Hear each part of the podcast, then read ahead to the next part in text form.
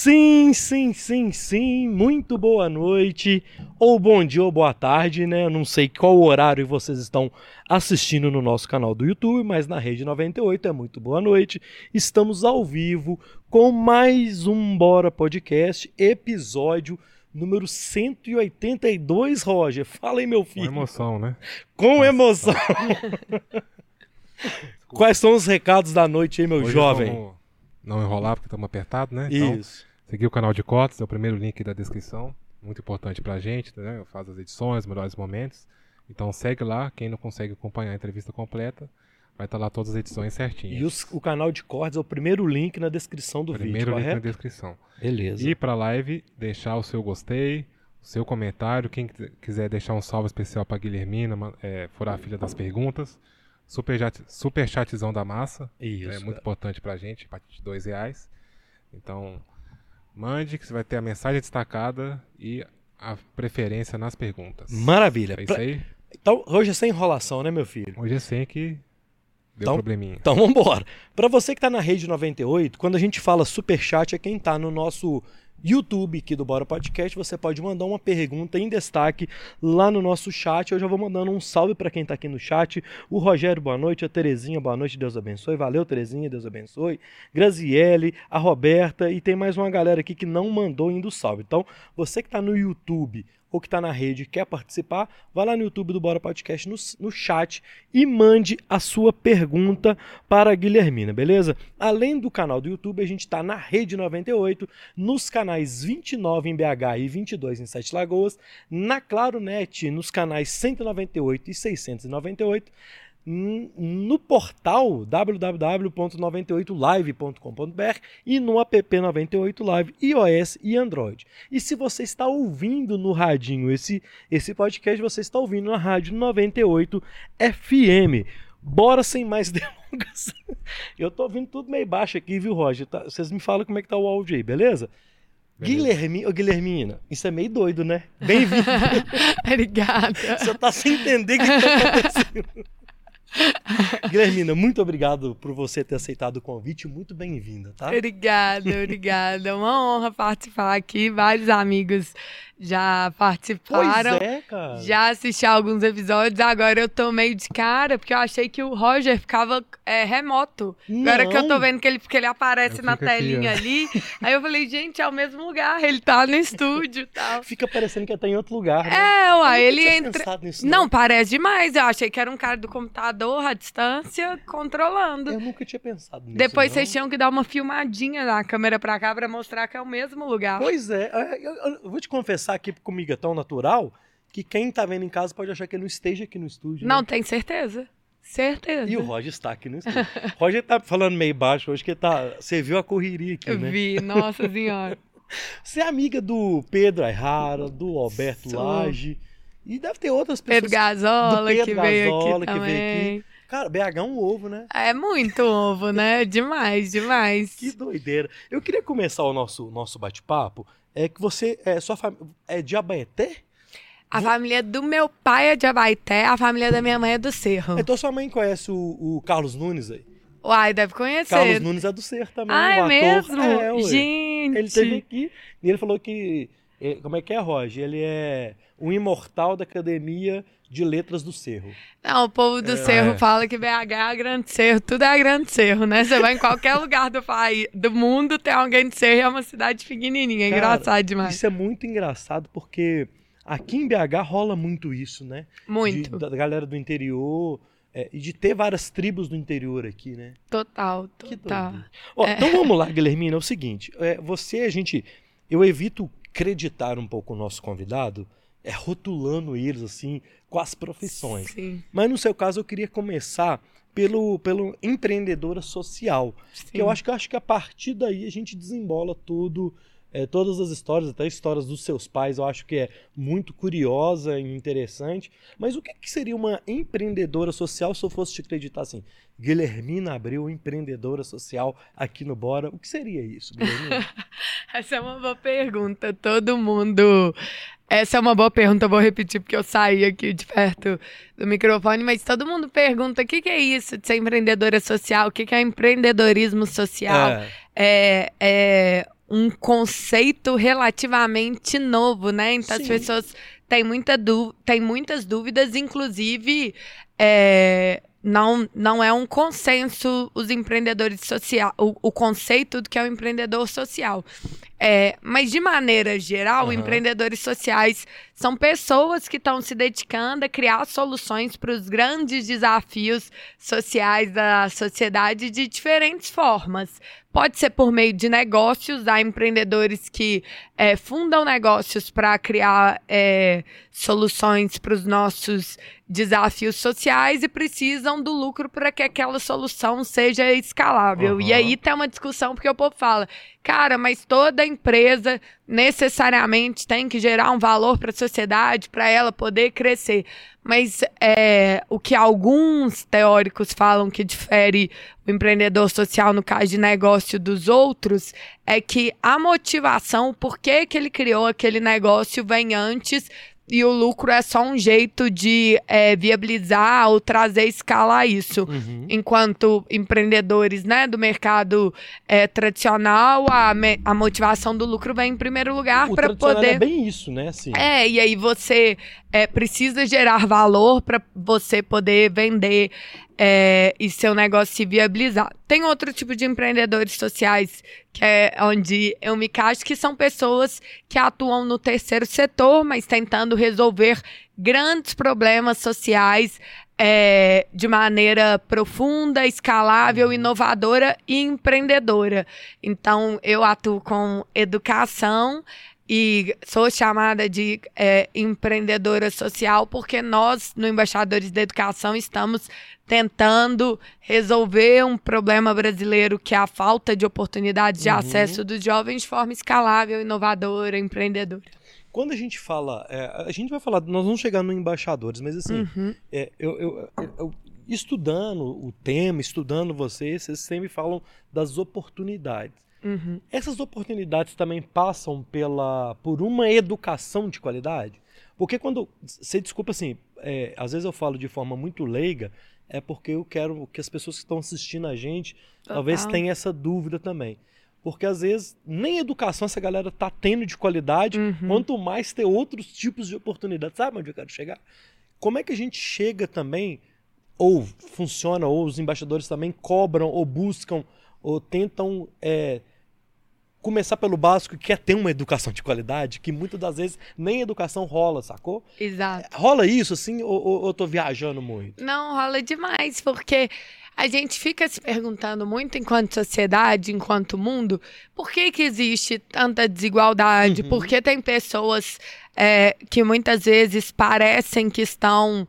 É, seus destinos estão fadados pelo seu CEP, porque no Brasil, se você nasce em, algum, em alguns lugares, em alguns contextos, é, por mais que você tente, se esforce, ainda assim esse contexto pode ser muito limitador. Uhum. Então, muitas vezes a gente se pergunta, né, enquanto sociedade, como que a gente vai resolver isso? Como que a gente faz que as pessoas que estão é, em situação de vulnerabilidade social consigam avançar, alcançar melhores oportunidades? Então, tem como fugir da educação, porque a educação Ah, é o principal instrumento para a gente poder impulsionar as pessoas e é o que o embaixadores é, acredita muito em levar por meio da educação oportunidades, mas para quem de fato é, isso chega em muito menor número é Uhum. é, pelo que a gente trabalha. Boa. Então, beleza. Eu, eu- eu- essa introdução é importante para a gente poder contextualizar a questão do da empreendedorismo social.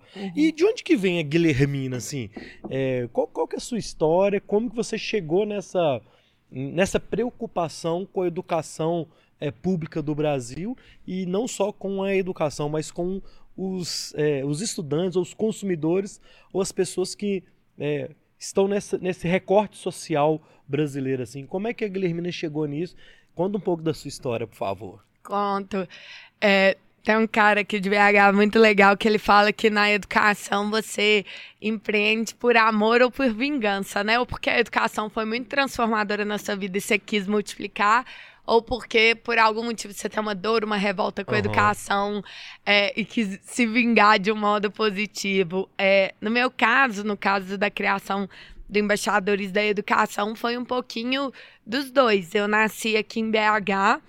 É, eu sou filha de pai e mãe surdos. Meu pai e minha mãe nasceram completamente surdos. Converso com eles por Libras, que é a língua brasileira de sinais. Aprendi a falar Libras ao mesmo tempo que eu aprendia a falar português. A sua alfabetização, então, é, foi uma alfabetização dupla, né? É, é. O português e Libras, né? Sim. É, é no sentido de, a, de aprender. Meu desenvolvimento da linguagem foi tanto pela Libras quanto é, pelo português, português é, e eu sempre conto que as duas primeiras palavras que eu aprendi a falar que minha mãe conta, todo mundo fala que é mamãe e papai, no meu caso foi tô com fome em Libras, quero água, que é uma questão de sobrevivência, né?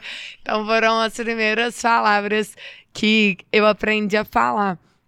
E eu via muito pelo é, exemplo tanto do meu pai quanto da minha mãe.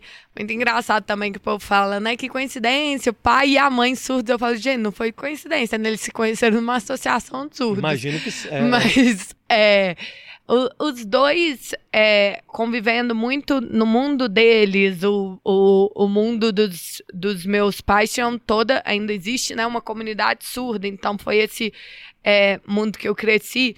Eu fui é, vendo muita diferença de como a educação podia impactar a vida ali é, do indivíduo e fazer toda a diferença quando você tinha uma escola um pouco mais adequada para é, pessoas surdas e uma outra escola que não conseguia atender essas necessidades, o tanto que é, isso impactava de fato na vida do indivíduo. Então foi nesse é, ambiente que eu cresci, mais ou menos paralelo a isso. Eu tenho dois irmãos, nós somos três lá em casa, escadinha, com um hum. ano de diferença entre um e outro. E a gente estudava, quando pequenos, numa escola particular, com bolsa, porque a diretora, minha mãe foi lá, né, falou, sou surda, a diretora ficou com dó, deu bolsa, foi ótimo, mas quando a gente estava, eu estava indo mais ou menos para a quarta série, eu estava com uns nove anos de idade, eu e meus irmãos fomos mudados para escola pública e a gente viu a diferença de ensino, porque eu sabia que era é, diferente, né? É, não tem como, apesar de que o Brasil tem algumas escolas públicas é, muito boas, a realidade hoje da maioria das escolas é uma situação com muitos desafios de estrutura, de professores e tudo mais. E aí eu, eu vi muita diferença de um sistema é, para o outro, eu vi muitos colegas analfabetos funcionais e assim ficou para o resto Cara. da educação.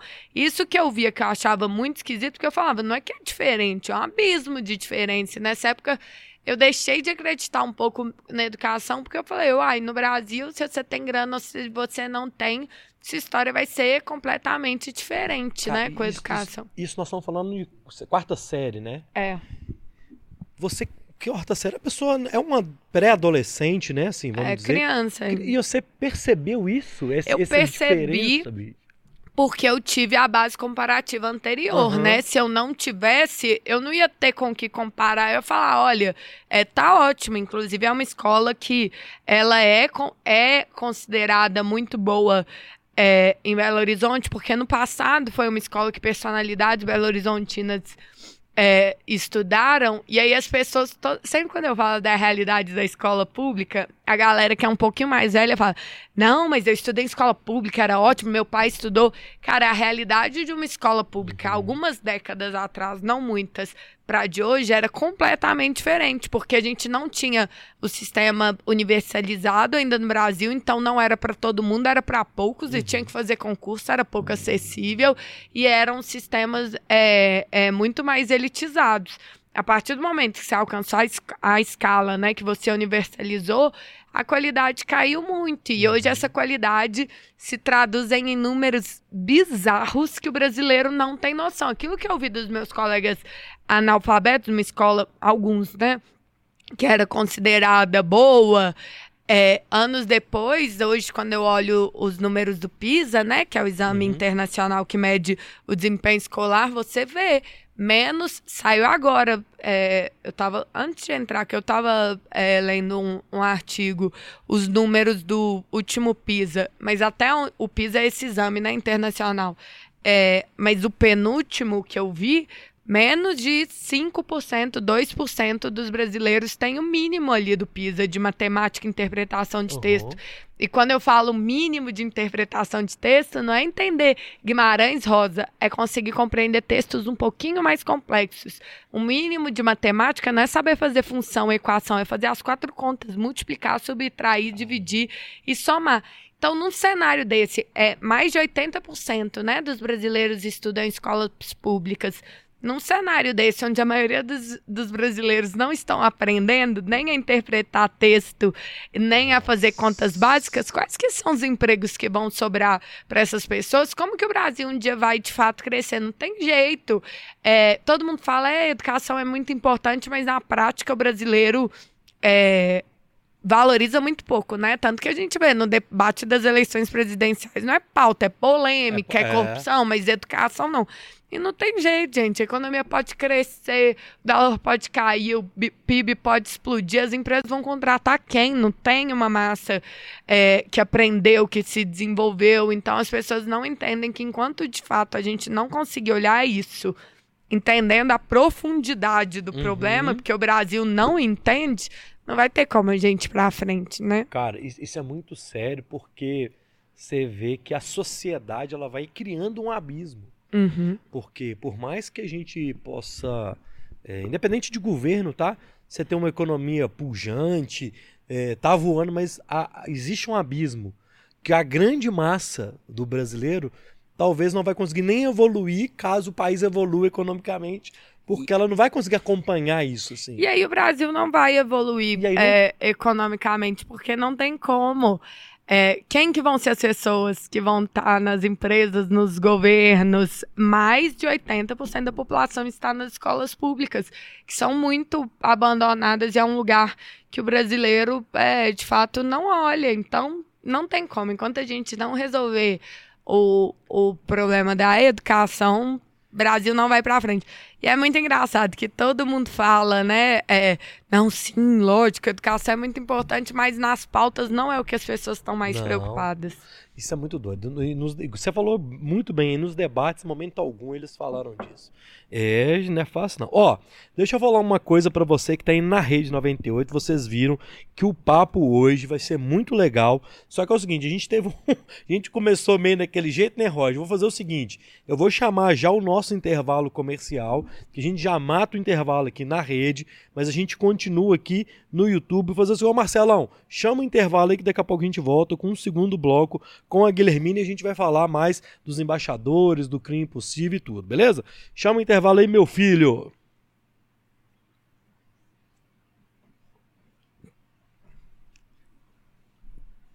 Estamos no intervalo, então, aí, é só pra você entender. Daqui a pouquinho a gente volta, a gente vai falando mais desses outros assuntos. Eu quero entre- entrar mais nos embaixadores, mas assim que voltar, o Marcelo me avisa aqui quando a gente estiver voltando, beleza? Ô, ô, ô, ô, Guilhermina, cara, nessa época eh, que você tava lá na escola e tudo, deu uma desanimada na hora que você viu que você chegou ali e assim, cara, é isso, e aí? Você sentiu em algum momento que você estava sendo prejudicada? Tipo assim, pô, tá- eu tinha um ensino mais bacana que eu não vou, eu não vou evoluir como pessoa. Você teve esse tipo de sentimento, você acha? Sim e não. Ah, Porque sim, porque eu sentia que eu tinha muito menos condições de desenvolver conhecimentos para, por exemplo, passar no vestibular concorrido, que eu não ia ter dinheiro para pagar uma faculdade particular, então para passar numa federal ou só numa federal, porque era a única possibilidade que eu tinha. É, então eu sentia que eu tinha menos é, chances de competir com os alunos da escola privada. Então, desse ponto de vista, sim. Agora, sobre a pergunta de deixar de evoluir, não, Não. porque a escola pública é um mundo. é, como que eu posso explicar? É, é, é, um, é um mini mundo, né? É, é uma mini sociedade ali, com todos os desafios que a gente enfrenta e tal.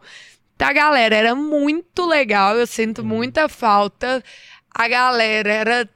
Não, não sei explicar isso. A gente chamou, por exemplo, é, esse ano para apresentar o Crime Impossível, o Paulo Vieira da Globo. E aí é, uma semana antes, ele estava dando uma entrevista no Fantástico e a Poliana Brito perguntou assim pra ele, cara, de onde você tirou tanto humor? De onde você é tão engraçado? Então ele falou, cara, escola pública, né? Forma a gente para isso.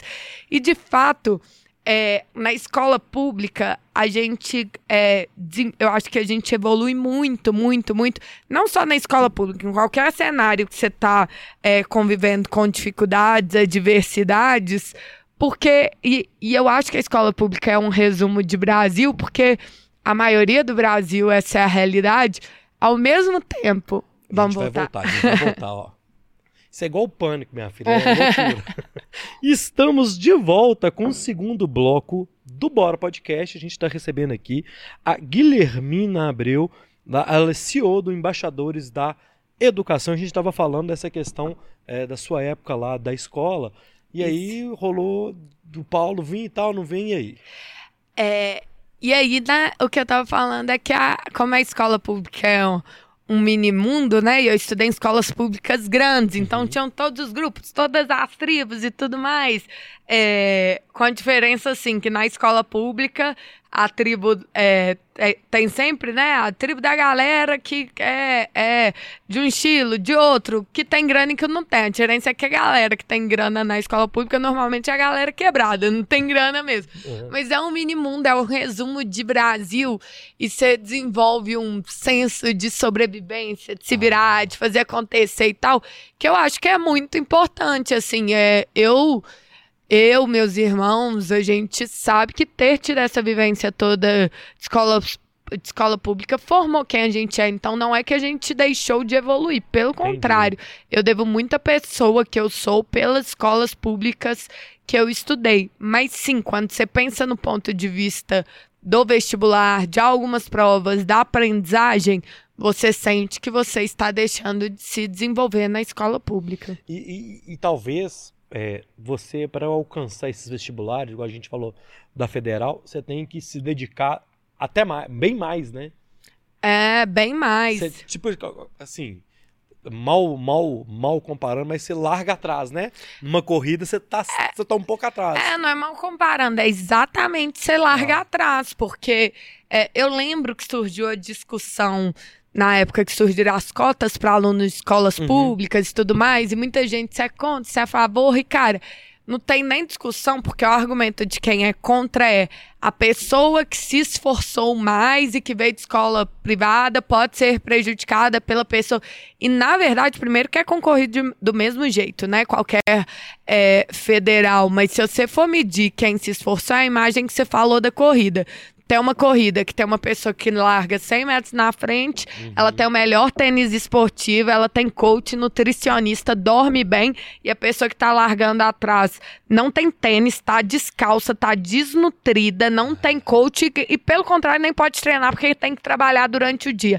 Nessa corrida, essa pessoa que tá vindo atrás, ela se esforçou muito mais para uhum. chegar lá naquela vaga, o que é, não deveria ser comemorado, né? Porque no Brasil a gente adora comemorar a história de exceção, que é assim.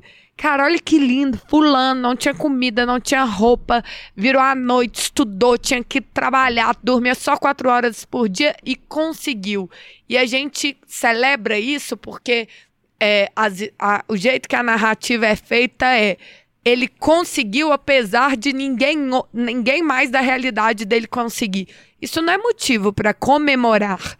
Motivo para comemorar seria se fosse tão normal que todo mundo pudesse ter oportunidade de alcançar, que a gente nem precisa, não, fulano conseguiu, mas o colega dele, o vizinho dele, quem estudou com ele, também conseguiu. Quando a gente celebra esse tipo de exemplo, que é o cara que. Não tô falando que isso não é um motivo de se inspirar uma pessoa que lutou contra tudo, Sim. contra todos, contra as condições e conseguiu. Mas quando a gente celebra que só ele conseguiu, a gente também tá. O que a gente tá mostrando que é referência é também que ninguém mais é, conseguiu. Eu não tô falando que todo mundo nas mesmas condições, de fato, chegaria lá, mas ninguém tá na mesma condição no Brasil. A galera tá muito atrás, e não é muito atrás. Nossa, ele é um pouquinho mais difícil para ele. Tem uma galera que larga mil vezes na frente e outra mil vezes atrás. Então, assim, se um de cem conseguiu chegar lá na frente, Isso não é bonito. Isso virou um pouco, um pouco não, né? A visão hoje do embaixadores. A gente quer que a exceção se torne a regra, porque a gente passou a comemorar muito as exceções no Brasil como se isso fosse motivo para comemorar. E aí a gente chega na, no, nos embaixadores, né? Assim, como que foi? É, é uma ONG, é uma instituição, o que que é e como que foi concebido assim? É, foi por você e tem mais colegas, né? Que, é. que, que tiveram essa percepção, né? De ah. mundo, vamos dizer assim. É, foi, foi em conjunto, na verdade, todos nós, fundadores e embaixadores da educação, a gente estudou a vida inteira em escolas públicas. Quando a gente estava no ensino médio, a gente participou de um projeto social. Na época, era um projeto social que o Sebrae criou com o governo de Minas, onde era a antiga FEBEM, que era o Plug Minas. Uhum. E hum. eles construíram, era um projeto muito legal, que cada antigo pavilhão eles transformaram em um núcleo de formação diferente. Tinha jogos digitais, artes digitais, tinham valores, tinham vários projetos legais. E um desses é, núcleos virou uma escola de Sebrae de empreendedorismo. E aí a gente passou a estudar nessa escola. Eu tinha 17 anos, a turma tinha idades diferentes, mas eram pessoas de escolas públicas de Belo Horizonte toda.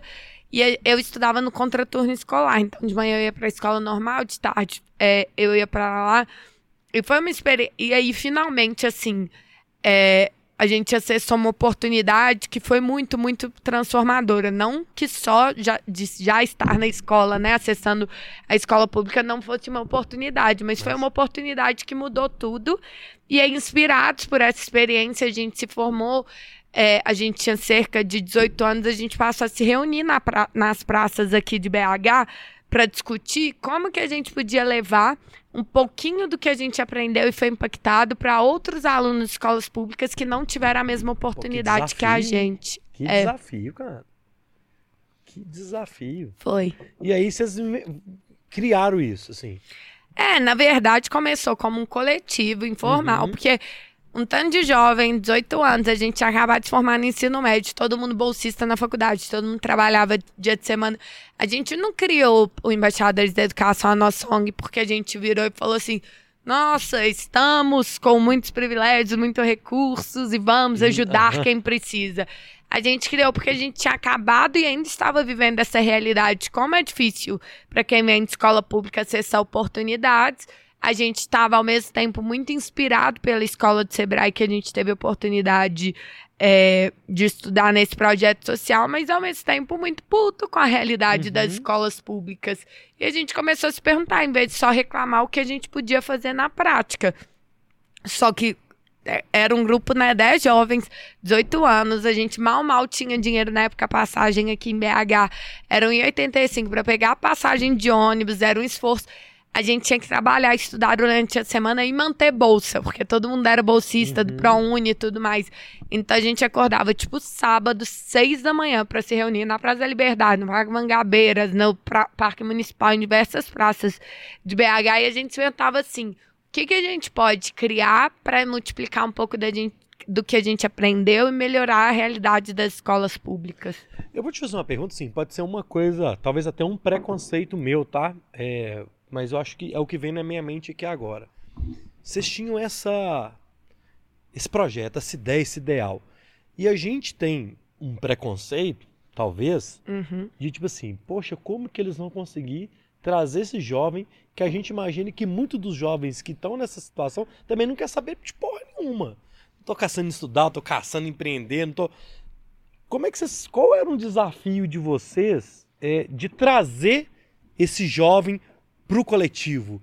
De, de, como, é que você, como é que vocês fizeram para impactar esse jovem? Você entendeu o que eu quero Entendi, te perguntar? Entendi, total. E a coisa que eu acho que era mais... um desafio, não era não, assim?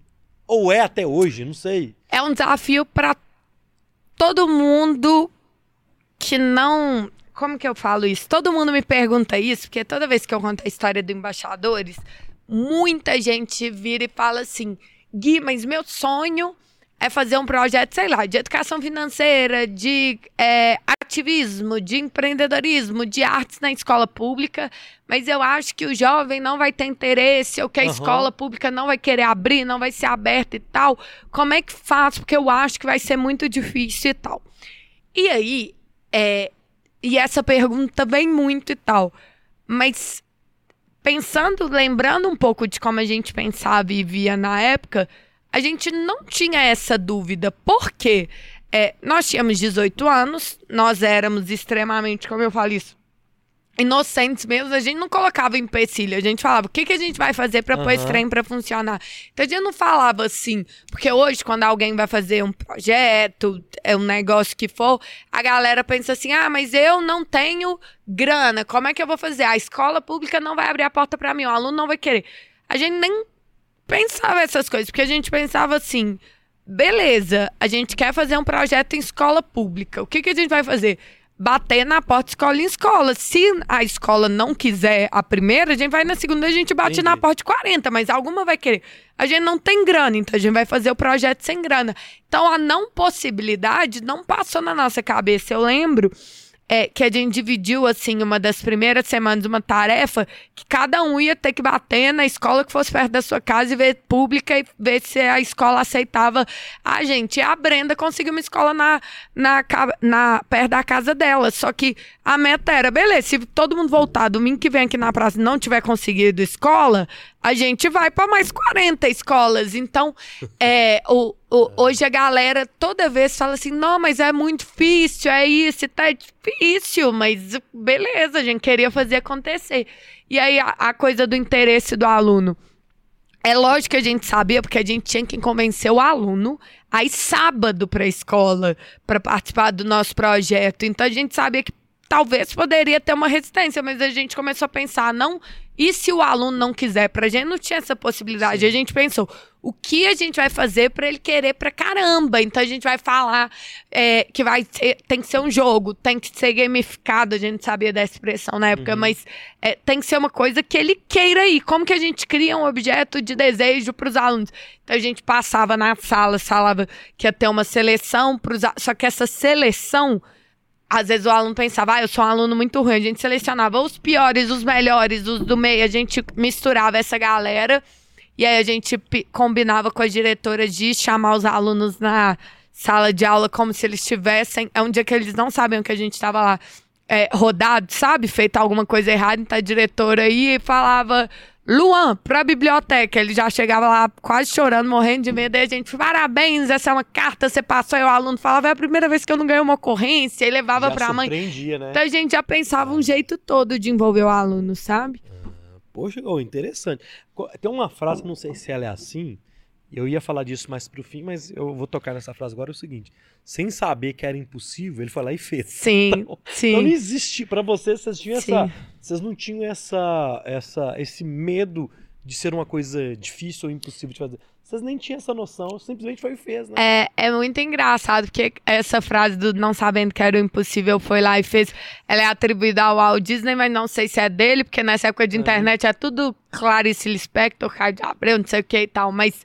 Carpinejar, é, tudo é, é, tudo. A gente não consegue mais saber de quem é a frase, mas pra gente faz muito sentido, porque até hoje, por exemplo, quando a gente vai fazer o Crio Impossível, que virou essa coisa gigante, que daqui a pouco é, a gente conta, mas hoje a gente tem pessoas muito grandes apoiando a gente e tal. E às vezes uma pessoa mais técnica que vem de mercado fala: Cara, mas nunca que o artista famoso tal vai vir e, e, e, topar e doar o cachê, porque a gente não tem grana para trazer a galera de peso e a gente traz muita gente uhum. muito grande e tal. Não vai ter jeito e tal. Aí a gente, na hora que a gente pensa, a gente fala, oh, Pra gente era muito mais difícil na época conseguir 10 reais, literalmente 10 reais. Uma vez a gente é, imprimiu um folder do Embaixadores Colorido, a gente achou todo chique, mas custou 10 reais. E a gente tinha um. E a gente deu pra diretora da escola que a gente ia fechar, passou um guarda municipal, ela deu o folder e falou: ah, depois vocês nos dão, você me dá outro, né? E tal. E a gente chorou por dentro, porque a gente falou: não tem outro, não tem mais 10 reais e tal. Caramba. Então, na hora que hoje a gente está fazendo grandes discussões sobre como traz o artista tal, a gente falou: gente, a gente vai tentar. Se ele não quiser, a gente tenta outro. Mas só da gente estar tá discutindo se ele. Ah, porque ele vai querer trazer equipe, ah, porque o avião, não sei o que. A gente falou: só da gente estar tá discutindo isso aqui já está no então a gente sempre parte muito do é, pressuposto que, que é sim possível, uhum. mas que o possível ele vai mudando de dimensão à medida que você vai é, construindo, né? Sim. Então, pra gente, o impossível, quando a gente começou o projeto lá, com 18 anos, era ter dinheiro pra lanche. Então, o primeiro patrocínio, a gente não esquece, que a gente ganhou foi da Brasil Foundation, foi 5 mil reais. Pra gente, a gente chorou, gritou, pulou e tal, porque pra gente, naquela época, 5 mil reais era um milhão de dólares, porque ia dar pra comprar, passar, pagar passagem de ônibus, uniforme e ter lanche. A gente não tinha dinheiro pra comprar lanche pros meninos.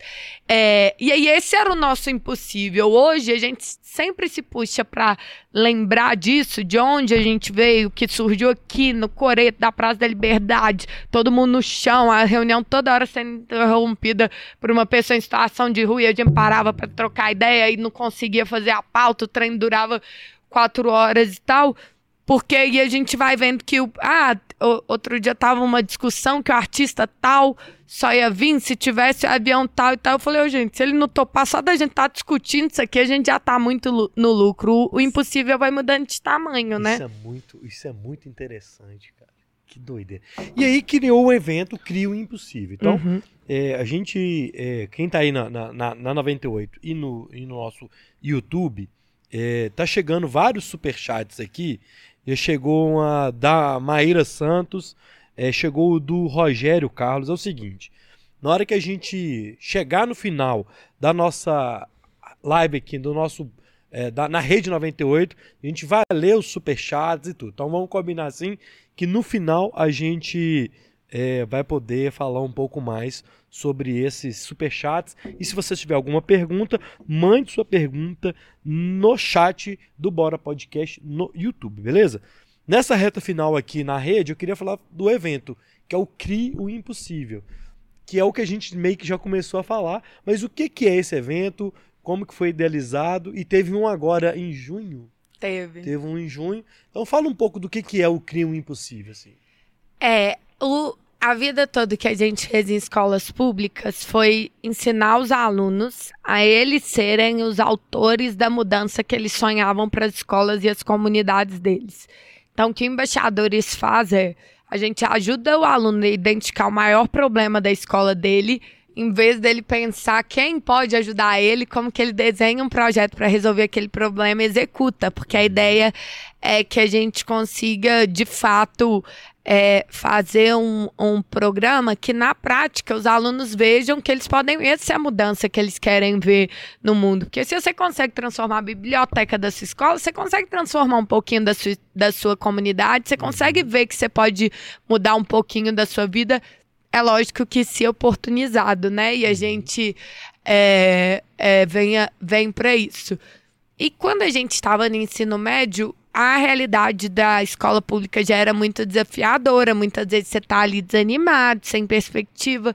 Só que isso ao longo dos anos foi piorando. Cada vez mais o ensino médio ele é, né, a cicatriz da educação pública brasileira. E isso foi piorando porque você chega no ensino médio, às vezes você não acredita que você tem possibilidade de passar é, numa federal ou de ganhar uma bolsa, você já tem uma defasagem escolar, você não vê como que você pode começar a trabalhar, gerar grana, isso vai dando uma in- insatisfação, um desânimo muito grande.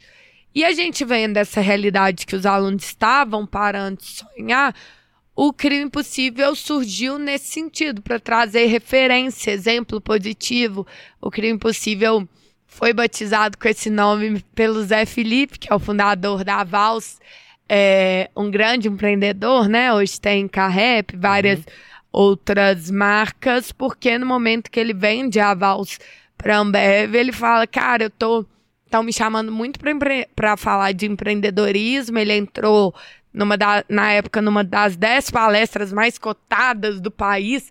E ele falou: Mas quando eu vejo a... o público, todo mundo que eu falo já teve oportunidade, foi privilegiado. Eu tô pregando para convertido. Eu queria muito levar essa pauta para aluno de escola pública, para quem não chega nisso. E a gente juntou um grupo Inclusive, tem o Bruno Carneiro, que é daqui da 98, ele é um do, dos membros lá do grupo fundador do Crime Possível. Ah, eu não sabia E é- não. É, sabendo agora. pois é. Até mandei uma foto quando eu cheguei aqui. Legal. ele foi e é um grande mentor meu, assim, nessa é, jornada, a 98 super abraçou o CRI desde o início, na época que era só um sonho, né? Porque hoje o CRI tá grande, mas é muito difícil acreditar em sonho invisível. Tipo, que loucura.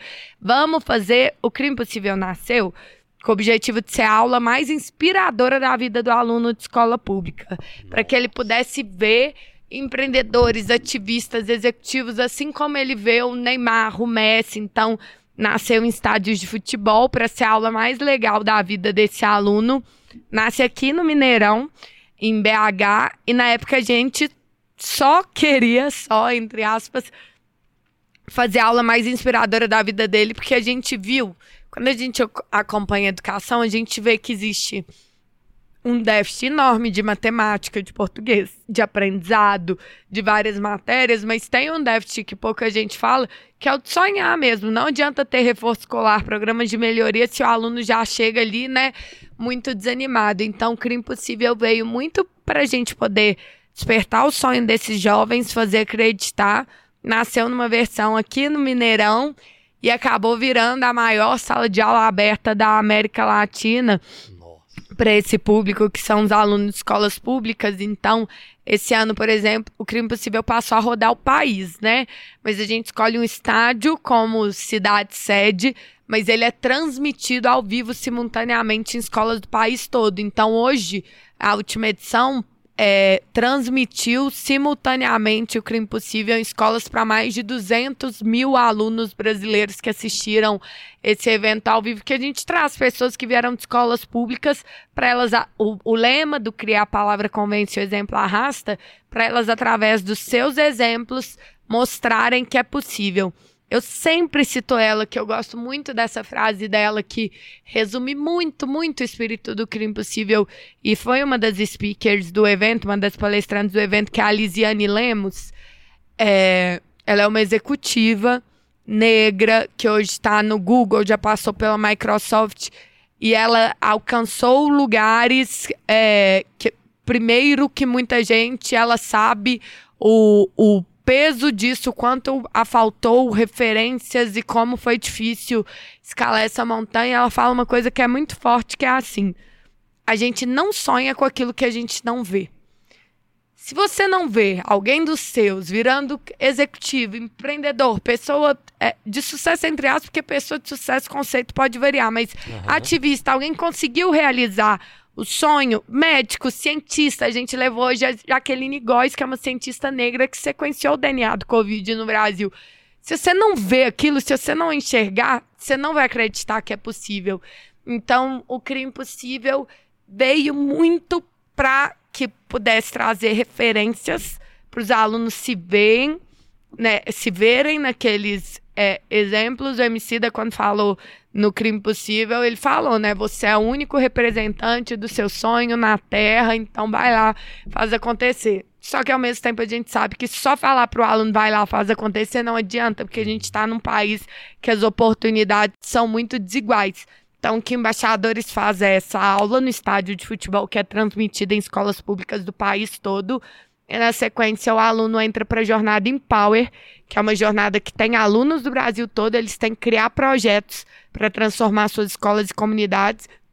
E quando eles comprovam que eles colocaram a mão na massa para resolver um problema da escola ou da comunidade deles, a gente reconhece eles com bolsa integral para faculdade, intercâmbio para o exterior, curso de inglês, é, milhares de oportunidades para que ele possa continuar voando cada vez mais alto. Então, por um lado, ali na ponta, a gente inspira mostra que é possível, mas na continuidade a gente oportuniza para que esse possível seja de fato possível e não só um sonho, porque a gente sabe que na realidade do nosso país não adianta só falar, vai lá, faz acontecer.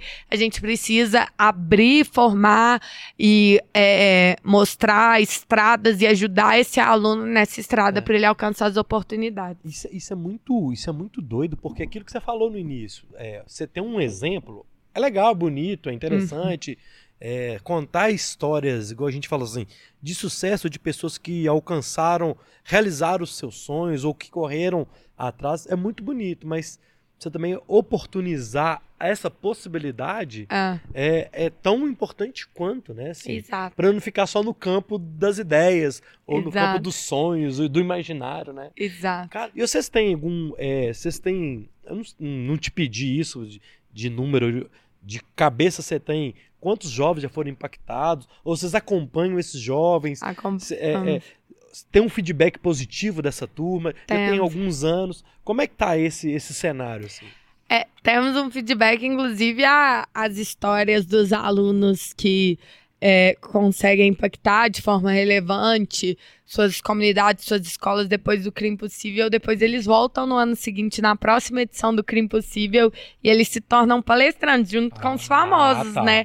Então, esse ano lá no Crime Possível, a gente tinha a Bianca Boca Rosa, a gente tinha o Tinga, que é um super empreendedor, ele é jogador também, o povo conhece ele mais pelo futebol, mas ele Uhum. é um super empreendedor. A gente tinha o Gustavo Tubarão, uma galera que todo mundo conhece, mas junto tinha os nossos alunos, por exemplo, o Rian, do interior do Maranhão, Timon, que criou um projeto para transformar a escola dele, é, a comunidade dele, contando lá a história é, dele. Então, inclusive, depois.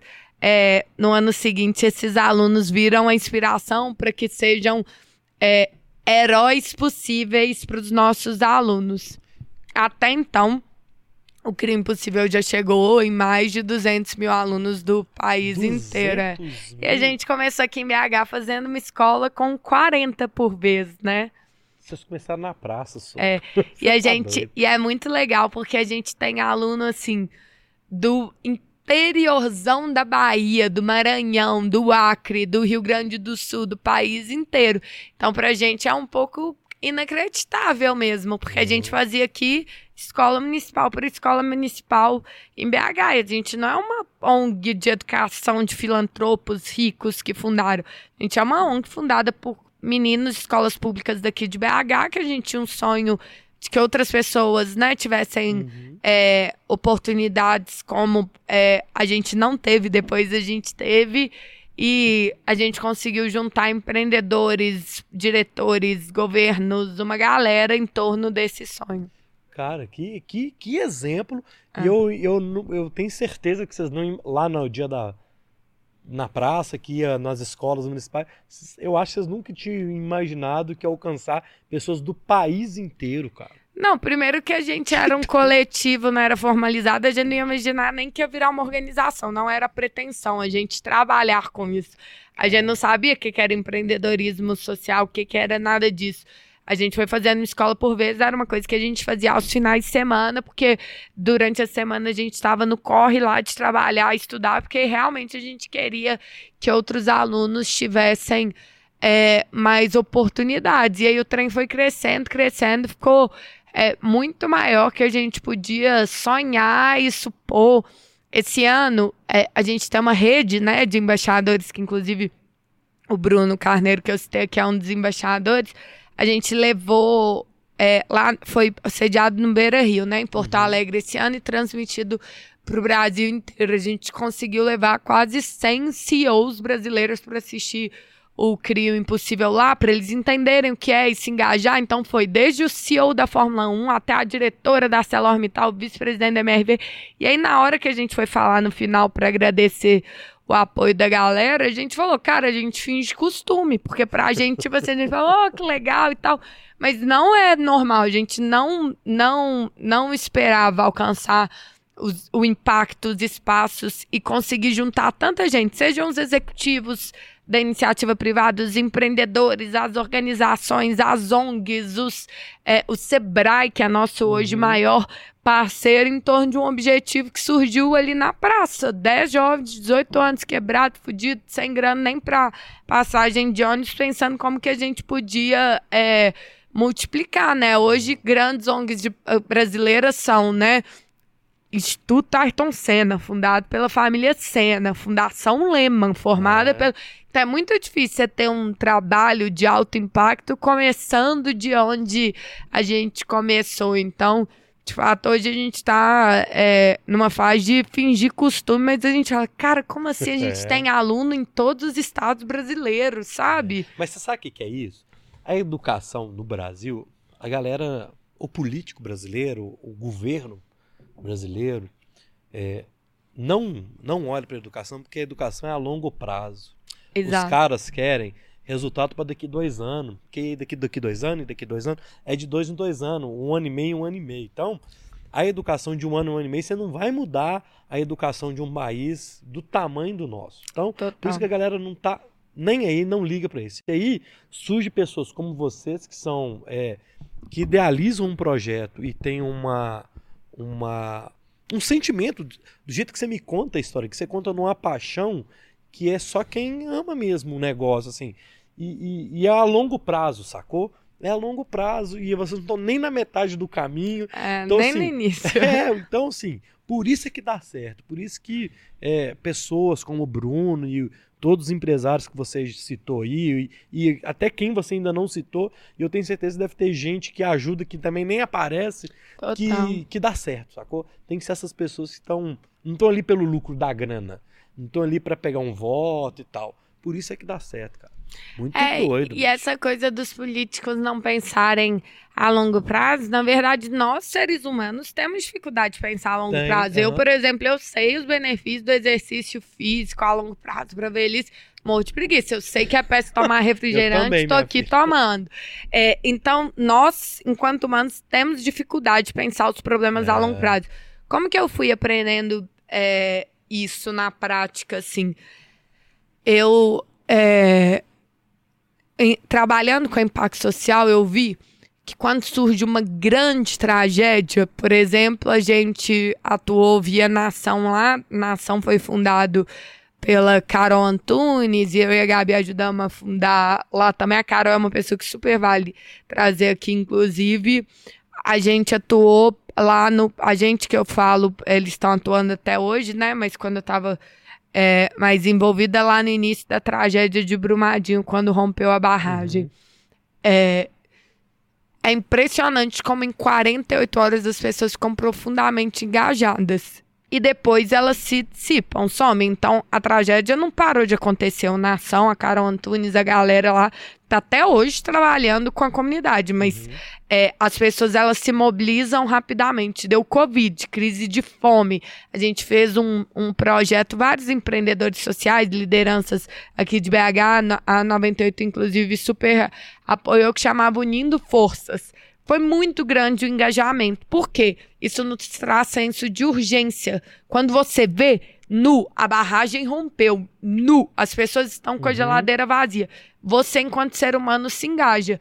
Por outro lado, eu que trabalho educa- com educação há muitos anos, eu falo, não é muito difícil engajar as pessoas com educação, porque a gente não vê o resultado. Se você faz uma ação de voluntariado e você vai lá e doa é, a comida, que é muito importante, não tô, lógico, é, comparando, mas você vê a pessoa recebendo a comida e que estava com a geladeira vazia, agora com comida na É. geladeira. Se você atua num projeto de educação, você não vai ver o resultado nem daqui um ano, nem dois, nem cinco, nem. Você pode morrer sem ver, porque a pessoa, é, às vezes, se desenvolveu, né? Foi no longo prazo. É. Então, educação é uma coisa que a gente tem que confiar é, no processo. E a gente, enquanto ser humano, a gente tem, quando vai atuar em causa social, a ânsia de ver aquilo acontecendo, dando resultado, e nossa, eu fiz e valeu a pena, olha aí o resultado. É, é um des- desenvolvimento humano, né? É. Isso é muito doido. Ó, galera, deixa eu dar um recado pra vocês aqui, que é o seguinte. É, a gente vai finalizar o papo com a Guilhermina aqui na Rede 98, mas não acabou o papo. A gente vai ter o chorinho do Bora no canal do Bora Podcast no YouTube. Então, se você está nos canais 29 aberto em BH, 22 em Sete Lagoas, 198 ou 698 da NET, da Claro TV, é, vá lá pro canal do Bora no YouTube que a gente tem o restinho do papo aqui, mas eu vou despedindo da Guilhermina aqui na Rede 98. Guilhermina, muito obrigado. Quem quiser conhecer mais o trabalho da Guilhermina, na descrição do vídeo do nosso canal tá lá o Instagram dela, o Instagram dos embaixadores, o site também do Crime Impossível, tem tudo aqui na descrição do vídeo no YouTube. Então, Guilhermina, para quem está na rede 98, despeça da galera, mas a gente vai continuar no YouTube. Então, se você também está na Rádio 98 ouvindo, vai no YouTube que tem um restinho do papo lá. Guilhermina, obrigado. Obrigada, É, foi muito gente. legal o papo com você aqui na rede. Manda um boa noite pra turma que tá assistindo a gente aqui na 98. Boa noite, gente. Muito obrigada. Foi uma honra estar aqui com vocês. Muito obrigado, galera. Valeu, Marcelo, valeu, Leandro, valeu, Roger. Este foi o Bora número 182 aqui na Rede 98. Quinta-feira, 9 horas da noite, a gente está de volta. Boa noite, fui!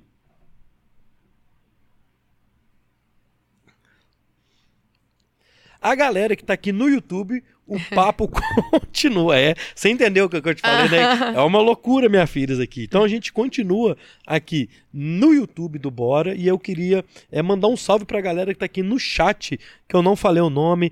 O Leon- Leon- Leonardo Ziviani, o Rogério, mandou um super chat, mandou sempre a sociedade civil fazendo a diferença. Isso aí, Rogério, obrigado pelo super chat. O Rogério Oliveira, boa noite a todos.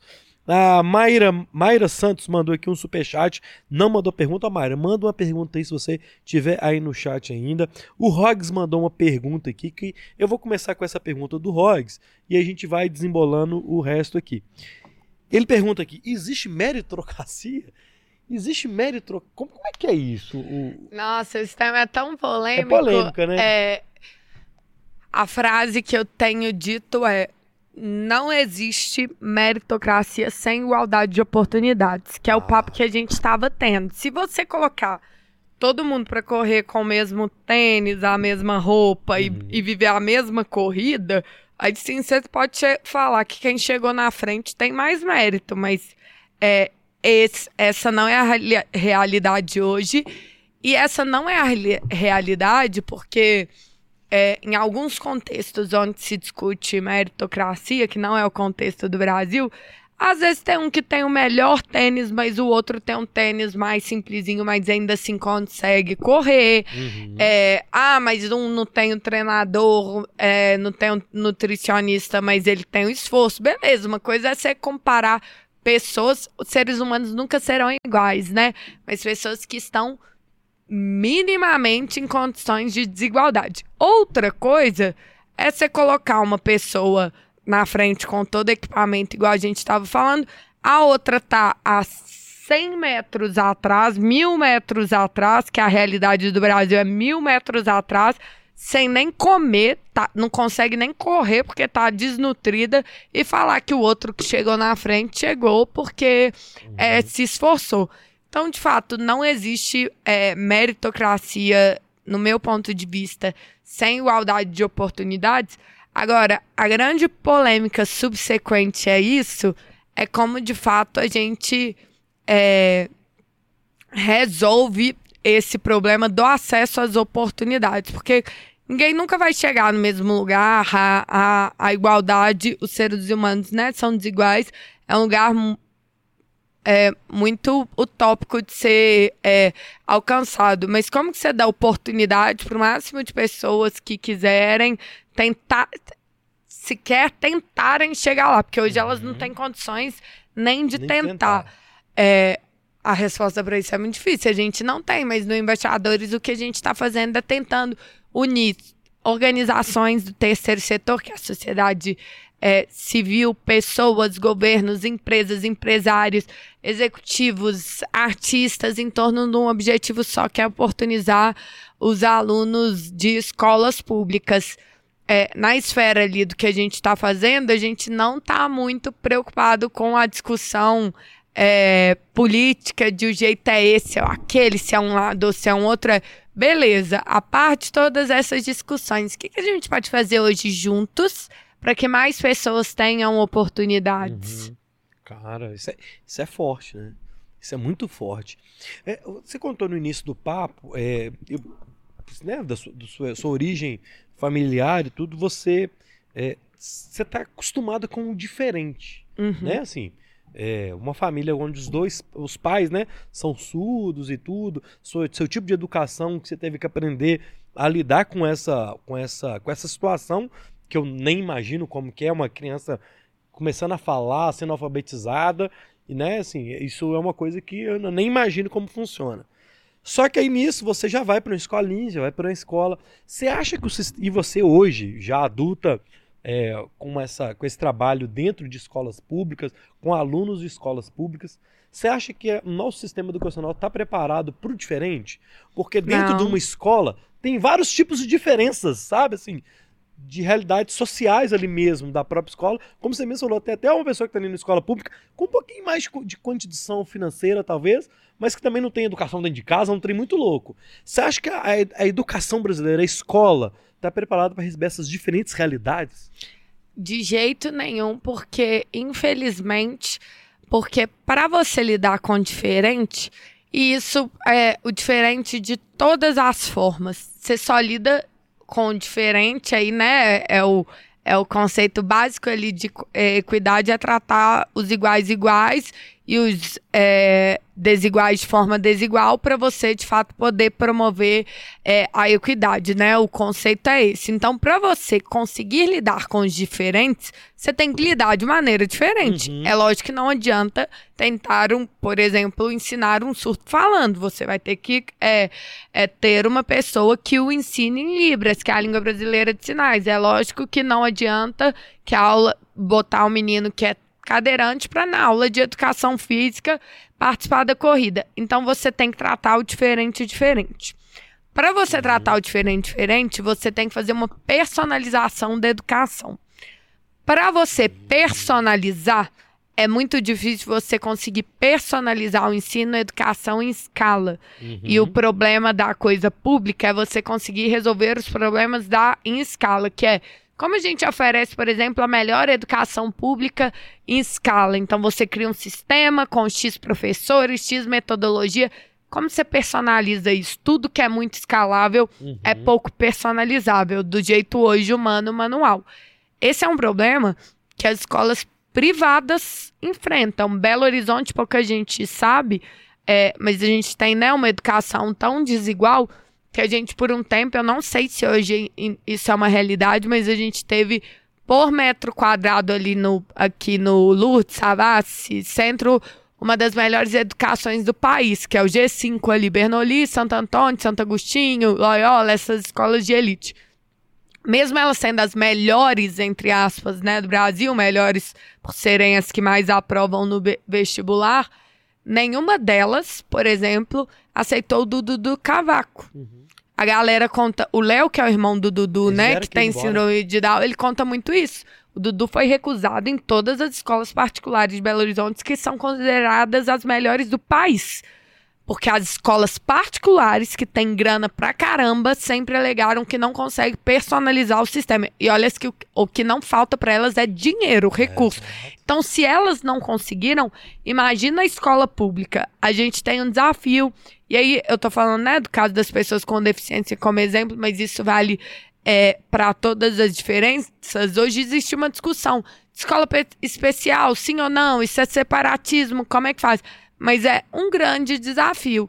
É, eu acredito, mas a gente está muito distante dessa realidade agora, que a gente vai, só vai conseguir entregar qualidade em escala com tecnologia. Quando eu falo tecnologia, eu não estou falando só do digital e tal, mas com verdadeiras inovações e formas da gente conseguir entregar isso.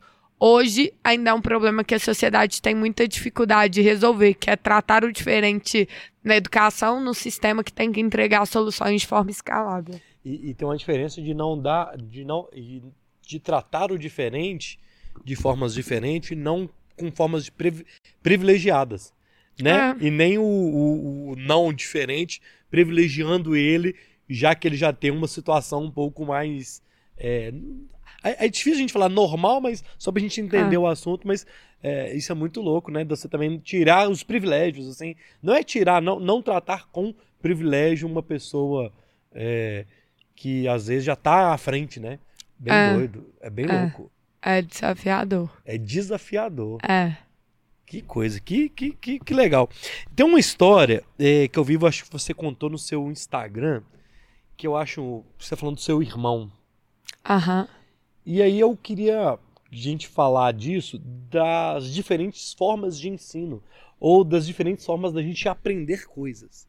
Tá. Não necessariamente eu preciso chegar numa escola de 7 a meio-dia, de 1 às, às 18. É, a, a forma de educação no Brasil também acho que precisa um pouco de adaptar ao que a gente vive hoje, né? Assim, é, e, e, esse desafio na escola pública eu acho que é mais desafiador ainda, né?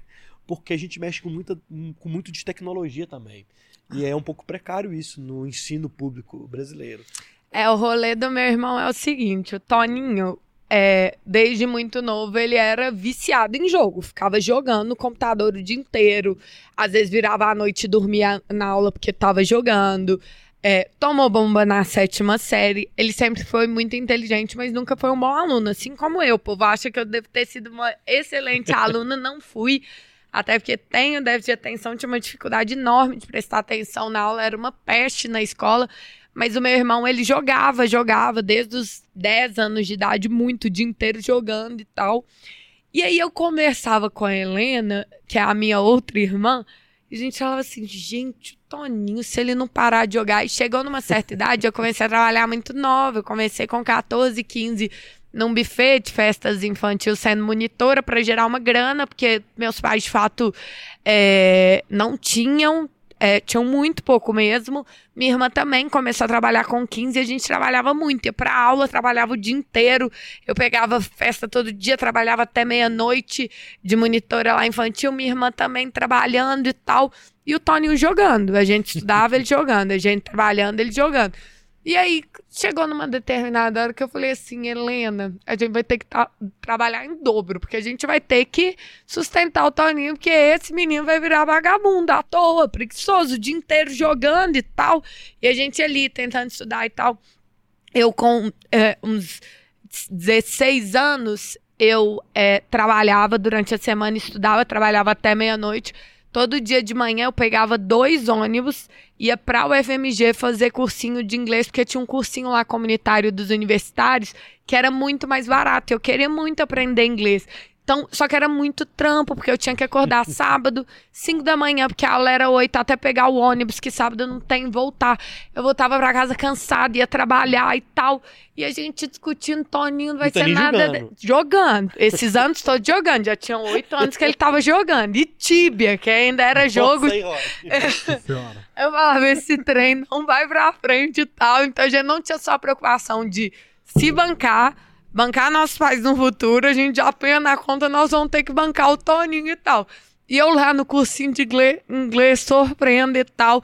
E o Toninho naquele trem de TeamSpeak, né? Que você conversa gritando de madrugada, eu não conseguia dormir porque ele estava em guerra. Eu falei, que guerra? Você é Ucrânia pra estar tá em guerra e tal, e não sei o que, que roubou meu bote, e não sei o que, eu não entendia nada e tal. E eu preocupadíssima e tal.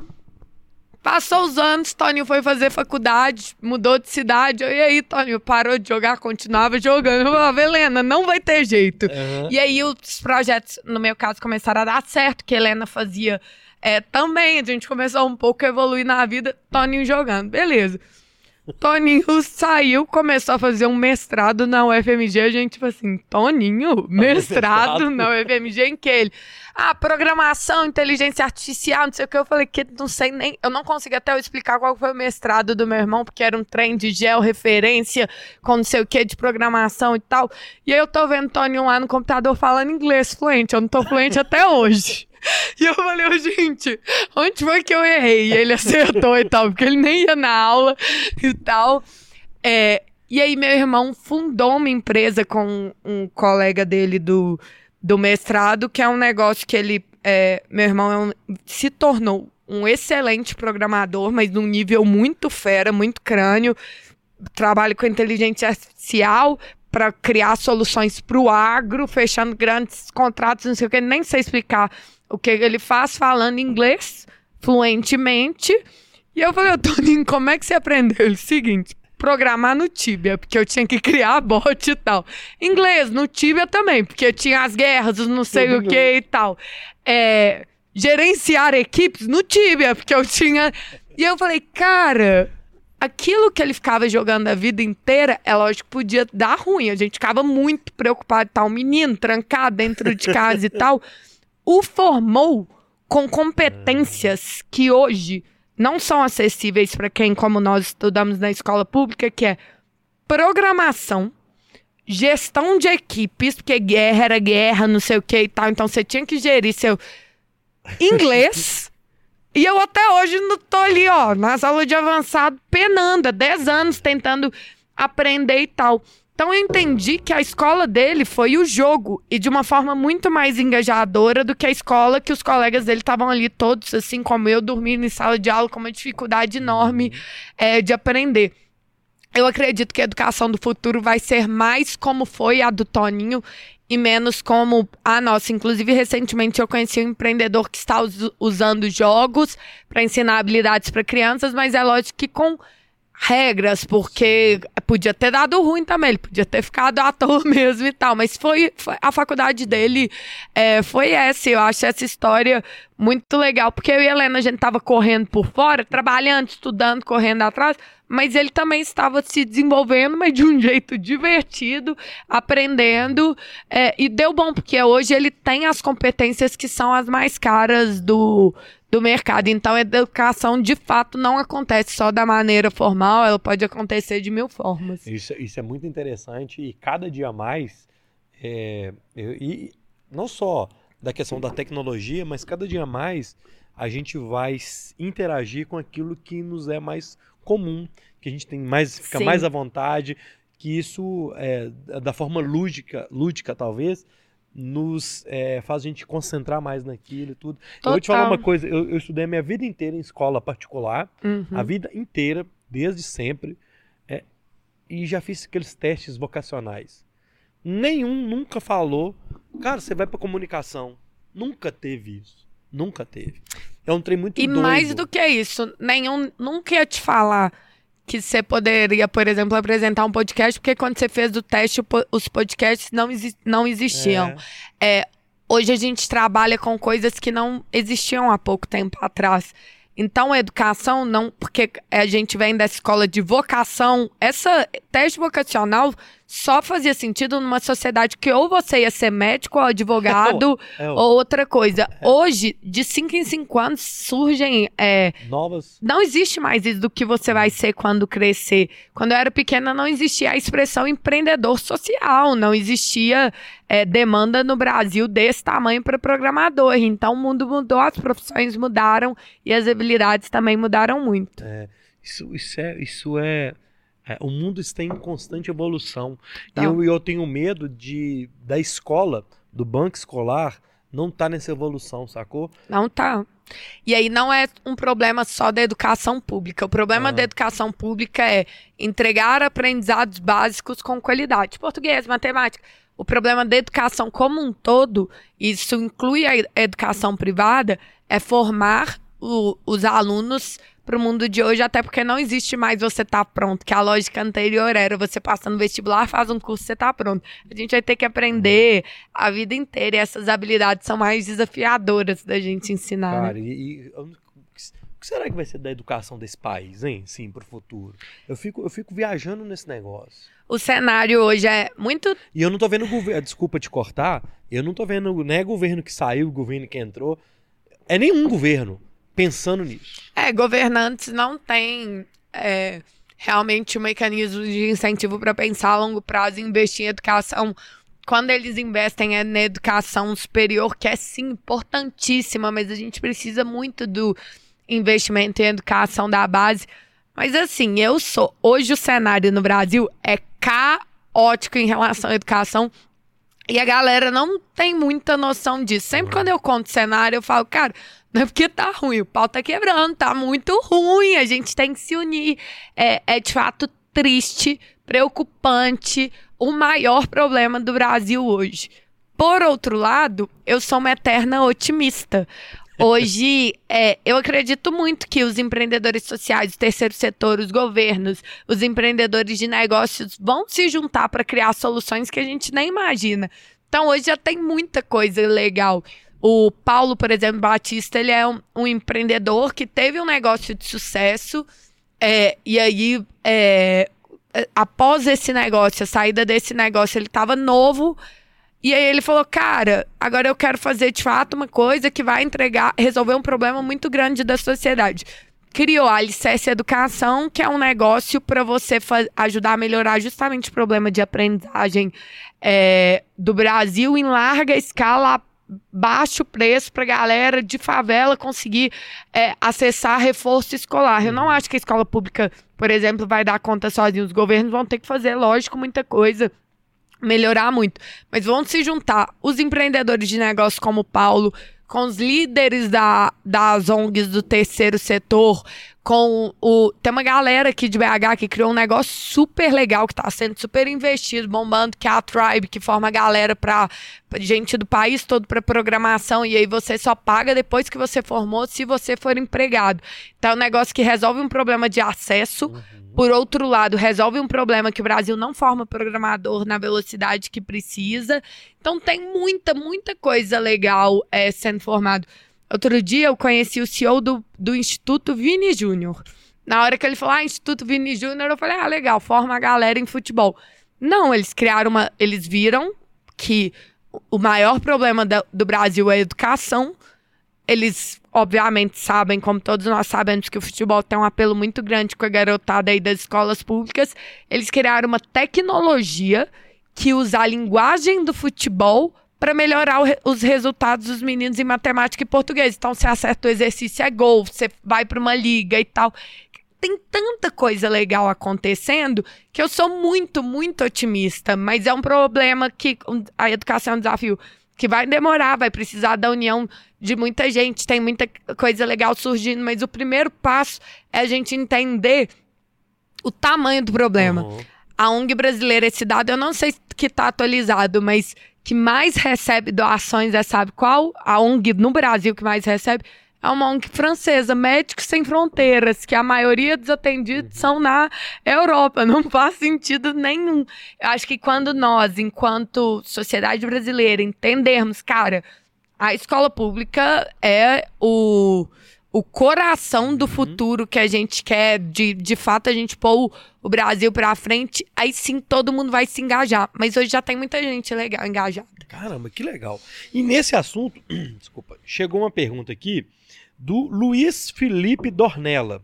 Ele mandou assim: Como podemos ajudar barra contribuir com os seus projetos? Como é que funciona assim? Como é que é hoje? É, como é que a gente. Eu, eu penso assim, é, uma pessoa que estiver assistindo a gente, quiser participar, conhecer melhor, não sei.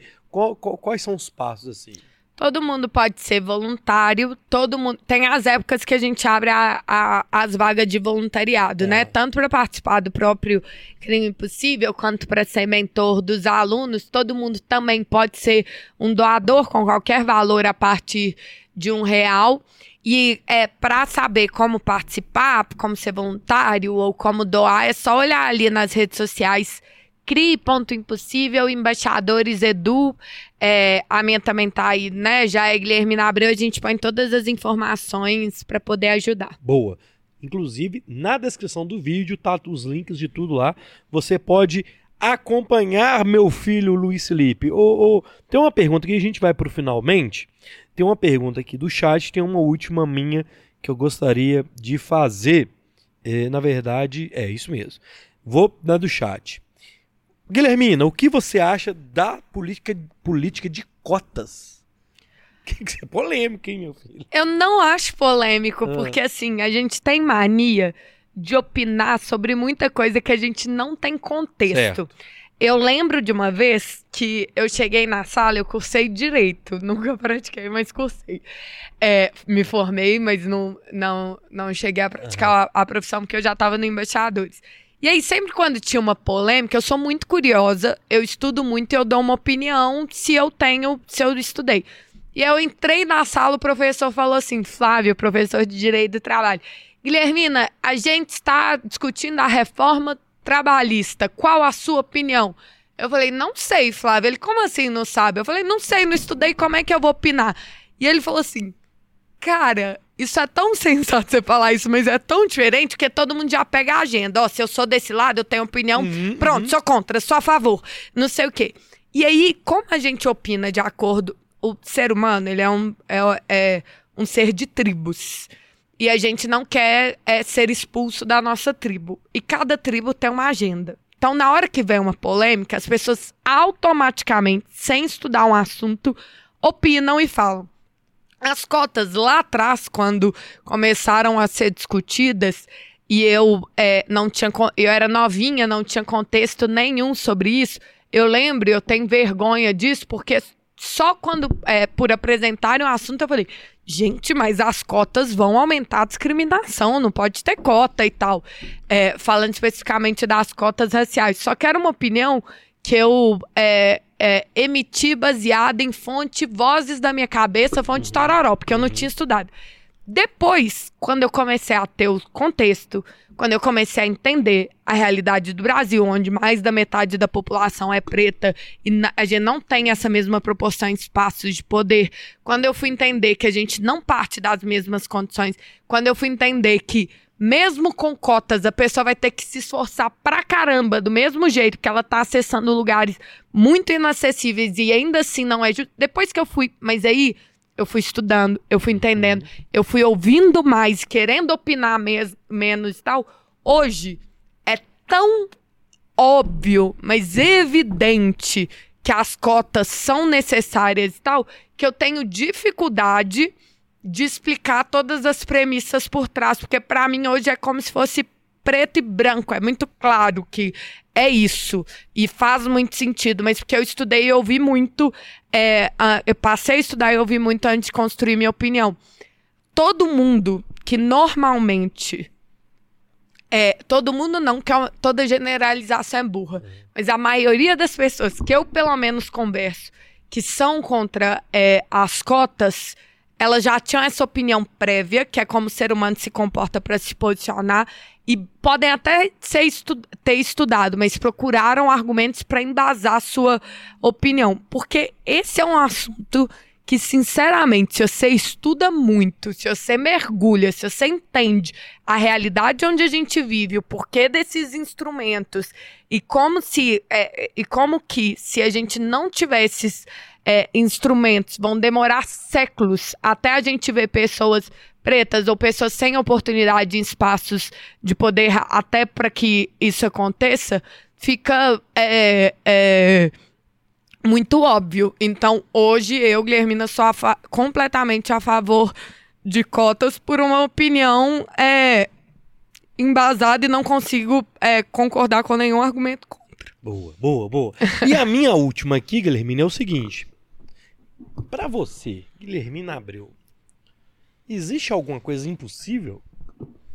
Ó, isso foi bem Marília Gabriela, hein? Achei bem Marília Gabriela.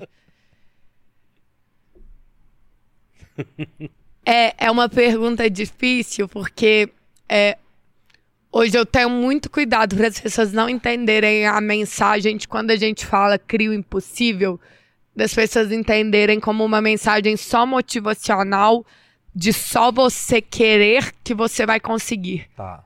Eu não acredito que é só você querer que você vai conseguir. Eu acredito que enquanto sociedade é, a gente tem que se unir para que as pessoas possam aumentar suas noções de impossível. O que eu tenho aprendido na prática ao longo dos últimos anos é que o tamanho dos impossíveis vão mudando. Igual eu falei aqui no início, pra gente antes impossível era ter grana para pagar passagem de ônibus. Depois impossível foi ter grana para pagar o lanche dos alunos. Depois impossível foi fazer um evento em estádio de futebol.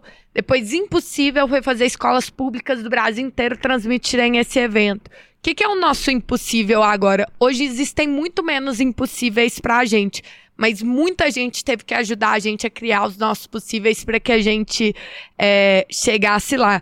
Então, sim, eu acho que o impossível é uma questão de opinião, de ponto de vista, de perspectiva, mas também é uma questão de realidade. A gente pode ajudar as pessoas a colocar, empurrarem as suas noções de impossível para frente.